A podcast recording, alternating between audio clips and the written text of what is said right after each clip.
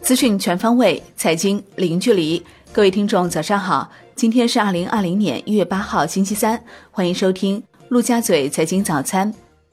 宏观方面，中共中央政治局常务委员会召开会议，强调，今年是决胜全面建成小康社会和“十三五”规划的收官之年，要坚持稳中求进工作总基调，坚定不移贯彻新发展理念。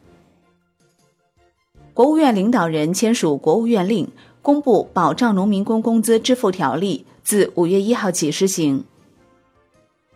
国务院金融委要求尽快研究出台措施，切实缓解中小企业融资难、融资贵。要围绕疏通货币政策传导机制，综合运用多种货币信贷政策工具，要多渠道补充中小银行资本金，继续完善政府性融资担保体系，加快涉企信用信息平台建设，拓宽优质中小企业直接融资渠道。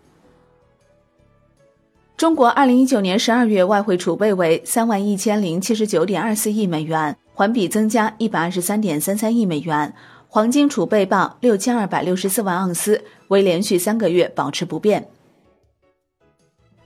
国内股市方面，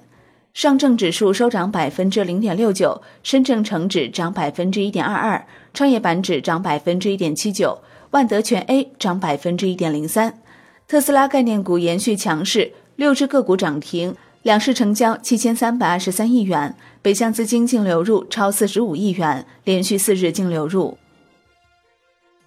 恒生指数收涨百分之零点三四，恒生国企指数涨百分之零点三，科技、生物制药股领涨大势，腾讯控股升百分之二点二，中国恒大午后跳水，收盘跌百分之二点三，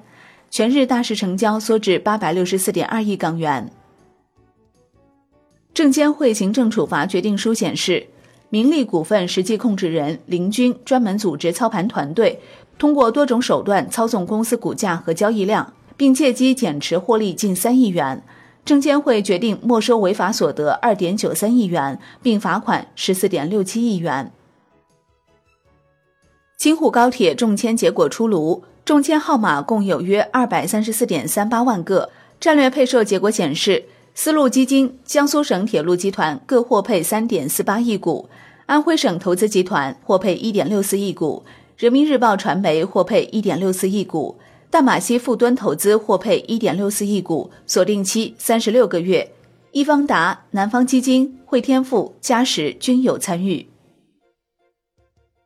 金融方面，据上证报报道。央行已决定将第三方支付机构的备付金以百分之零点三五的年利率按季结息，并从中计提百分之十作为非银行支付行业保障基金。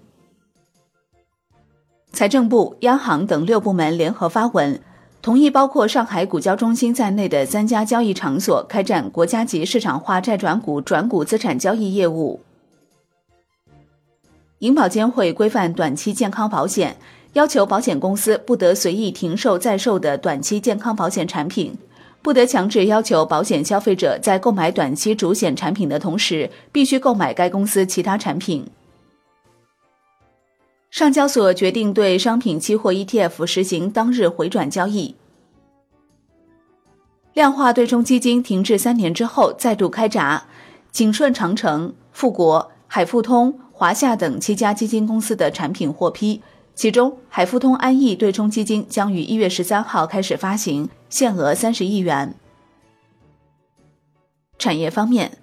民航局印发《中国民航四型机场建设行动纲要（二零二零至二零三五年）》，提出加快新增机场建设，推进京津冀、长三角、粤港澳大湾区、成渝等世界级机场群建设。